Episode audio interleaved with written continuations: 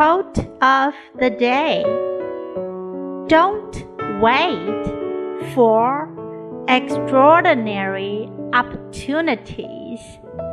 Seize common occasions and make them great.